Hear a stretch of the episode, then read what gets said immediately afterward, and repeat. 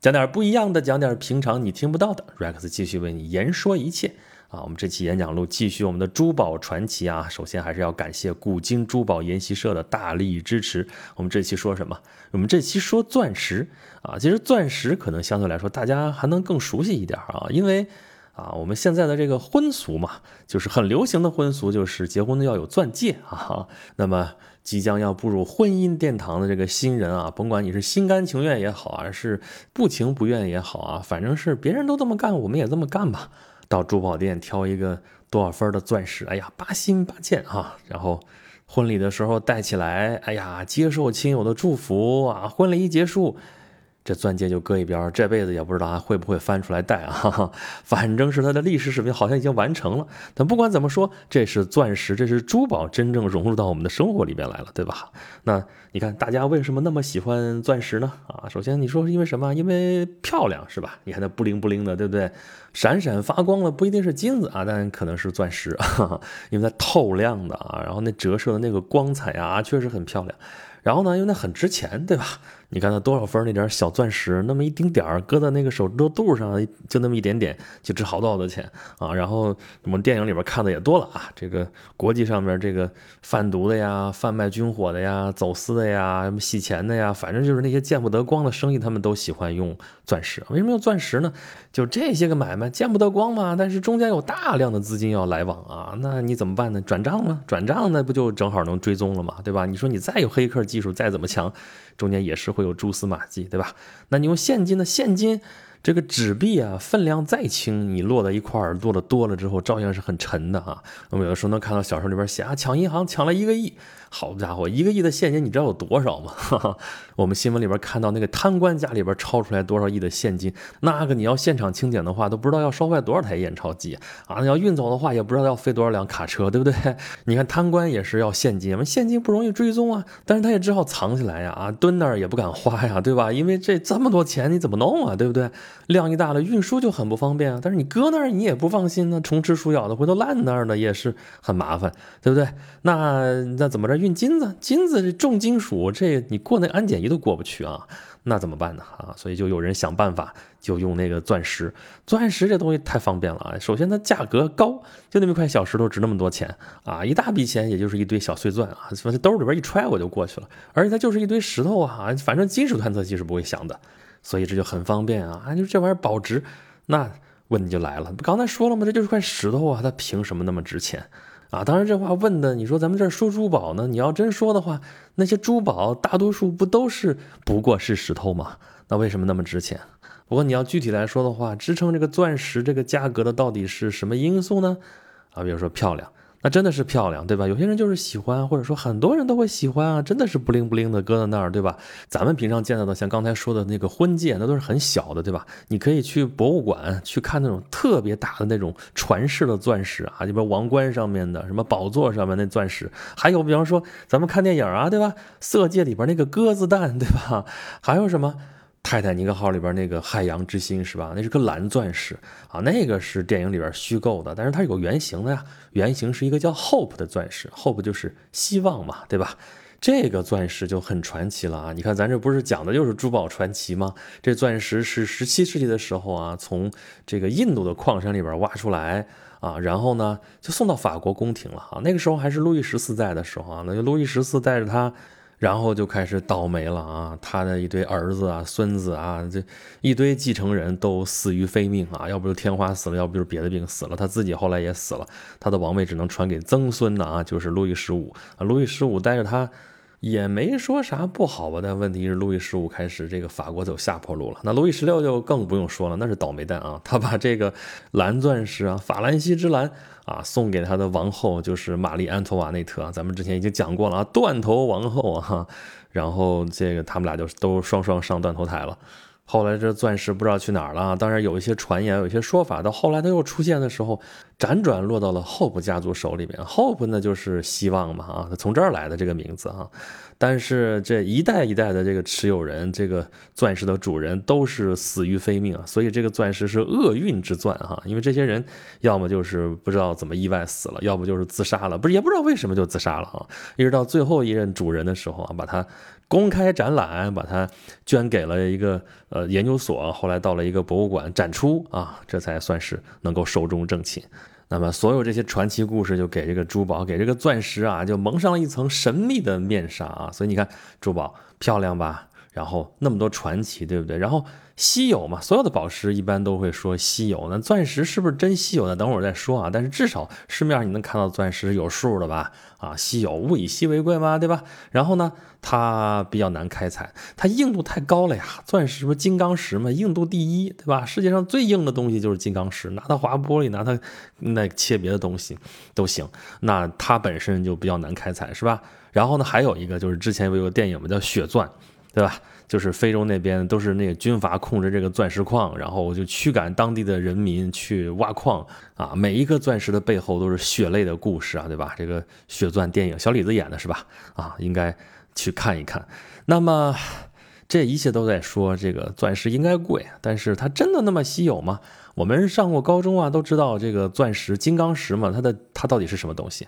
它的组成元素其实就是碳呐，很纯净的碳呐，啊，跟那个石墨是一样的，就跟咱们铅笔芯儿是一样的啊。但是你看它物理性质差那么多，一个晶莹透亮这么硬，一个就是软的啊，你一抹一手灰，这这都大自然的神奇，对吧？但是说白了，其实它也就是碳呐，所以这金刚石不耐火是吧？当然你直接点点不着啊，那有某种方法它也是怕火的啊。所以你说这个东西它为什么那么值钱呢？而且你说稀有，咱们刚才说了，说它真的稀有吗？啊，这个原来是真稀有，但是后来不是俄罗斯发现了好大好大一个矿嘛，对吧？那那你可以够你开采二百年的，而且这几年的新闻不是说嘛，这个人造金刚石的这个技术是突飞猛进啊，现在已经可以以假乱真了。你造出来一个东西，金刚石拿出来和一个天然的这个金刚石放在这儿。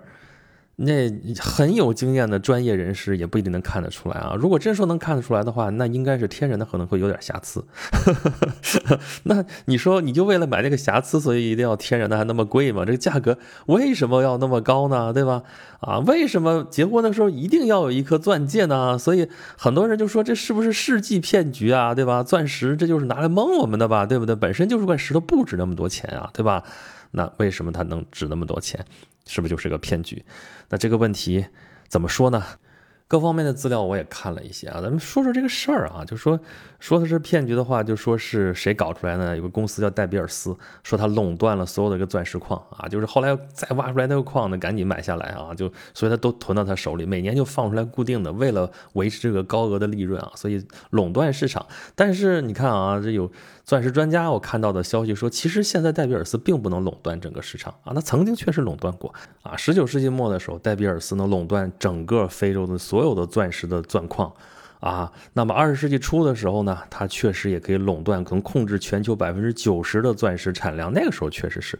甚至后来苏联发现了很大的钻矿，那苏联工业的那个实力那很强的啊，比戴比尔斯还强。那戴比尔斯跟他商量啊，说咱俩对吧，咱俩寡头一下对吧，垄断这个市场，整个咱俩商量好对吧，这个价格抬上去，大家都有利益赚，是不是啊？所以这个还能够有一定的垄断实力。但是到了二十一世纪之后啊，这俄罗斯、加拿大、澳大利亚各个地方的钻石矿陆陆续续被发现了，那你想全部一手遮天，这事就太难了。所以到现在呢，戴比尔斯它这个市场份额呢。大概也就占到百分之三十，已经不是那个完全垄断的这样一个大佬了啊，但是依然很大，对吧？依然很庞大，而且就是行业里边都不希望它降价，是不是？所以这个价格还是很高，还是很贵。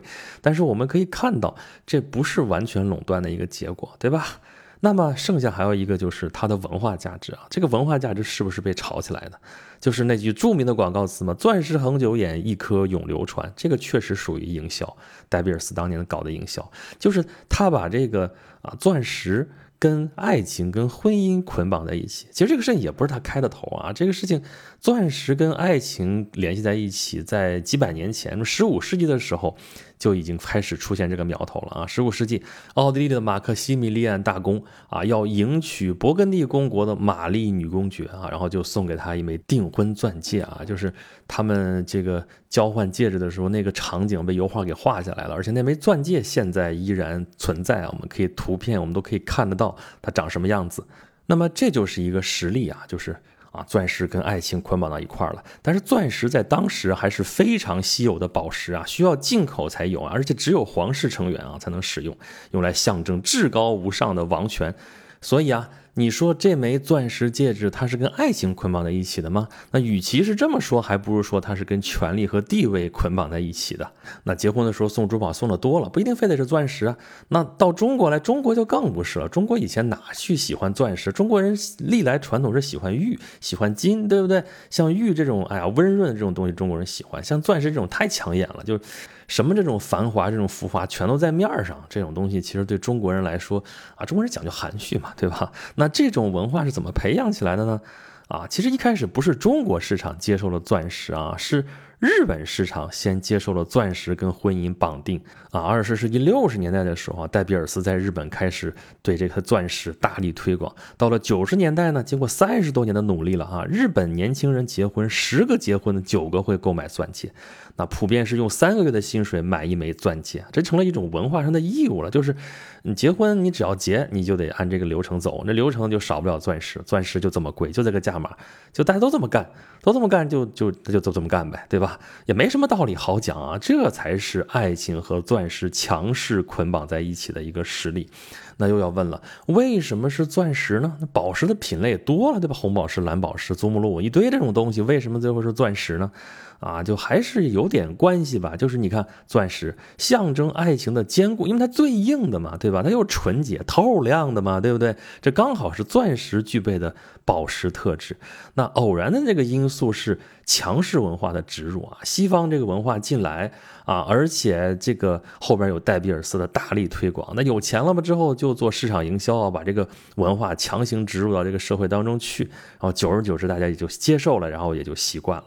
而且钻石这个比较容易标准化呀，对吧？它有各种这个度量的，有堆证书，又一堆什么什么东西的。你其他东西你你更看不明白了。红宝石怎么样？蓝宝石怎么样？怎么鉴定啊？你哪知道啊？对吧？你这个钻石多少分多少分？大家你就算懵懵懂懂吧，好歹它有一个相对的一个标准。而且背后像红宝石、蓝宝石这种市场啊，背后没有那么一个像戴比尔斯这样的巨头在推动它，都是各自为战。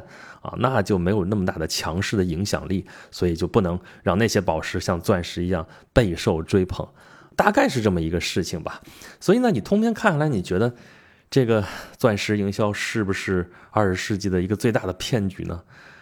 我觉得吧，骗局可能算不上，人家没有，就是所以骗局就是藏着掖着，对不对？有些事情信息不对称，我不告诉你，然后蒙着你，骗着你来干这个事情。但他这个事情全都是阳谋啊，他不是阴谋啊！我就这样，我就是这么一个石头，我就是值钱，你来买吧。你不买我，你就结不了婚。其实后边与其说是钻石市场的绑架，不如说是文化的绑架，是文化上有了这样一个认同。那这个事情其实。更多的是资本主义或者说消费时代之下的一个典型的一个文化上的一个影响力。就说你花那么多钱买的是什么东西吧。我们一般买东西的时候，我们会想想，哎呀，这东西有什么用啊？我拿它干什么呀？对不对？那对于普通人来说，你说钻石有什么用吗？有什么实用价值吗？对呀，它很硬，但是你拿它去划玻璃吗？啊，这事儿平常人不这么干吧？对吧？所以它实用价值为零。啊，所以有人就说了，说你花那么多钱，这个钻石的价值里边多少是营销价值，多少是实用价值，多少是它本身的价值呢？啊，有人说可能百分之六是营销价值啊，剩下的还是很值的。但是有些人就应认为应该反过来啊，就是它实际价值可能只有百分之六，甚至有人说百分之百都是营销价值呀。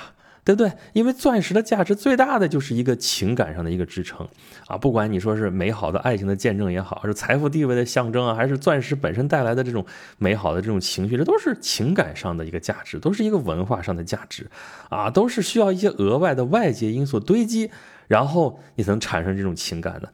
所以从这点来说的话，钻石所有价值的基础就是构建在这个情感的基础上的。那么你夸大点来说，百分之百钻石都是营销导致的。那也没什么问题啊，但是问题是，他有多大的成分骗你了吗？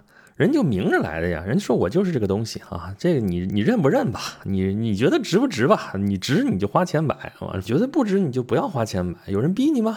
对吧？他这是市场行为的话，你还真说不上来什么。文化这个东西，愿者上钩嘛。你要非要说的话啊，钻石是这个情况，其他的珠宝不也是这个情况吗？咱还是开头那句话，它不过就是块石头，凭什么值那么多钱呢？可以呀，如果你坚决不认，没有任何的问题哈。但是。比方说你要去结婚，双方都得认可，这是价值观要统一啊！价值观统一了之后，我们为什么要非要那块石头，对不对？我们忠贞的爱情难道非得需要一块石头来证明吗？但其实现实往往是，爱情可能不需要那块石头来证明，但是这个价值观可能需要证明一下。就是当别人都在买这个东西，而你没有的时候，你会不会心里不平衡啊？当别人起步都是一百分往上，然后你只能买几十分的时候，你心里会不会难受？这个才是真考验人的时候。好吧，这个有关于钻石是不是二十世纪最大的骗局啊？这个事情咱们就简单说一说啊，在这个地方啊，呃，如果大家想要跟我继续讨论，或者想听演讲录更多的节目的话，欢迎大家关注我的公众号，有两个，一个就叫演讲录，还有一个是轩辕十四工作室啊，这里边有更多节目的列表啊，欢迎大家收听。另外，如果大家想知道更多的有关于珠宝的知识的话，欢迎大家关注公众号古今珠宝研习社啊，大家可以去看。啊，最近也是手头确实有些工作比较忙，所以演讲录又是更新的拖了比较长，好像大家都已经习惯了。但是我还是要解释一下，后面我可能要外出一段时间，但是我会带着我的家伙事儿出去的哈。如果有好的想法、好的选题的话，我会啊抽时间录下来更新演讲录的，好吧？咱们这期节目到这里了，下期再见喽。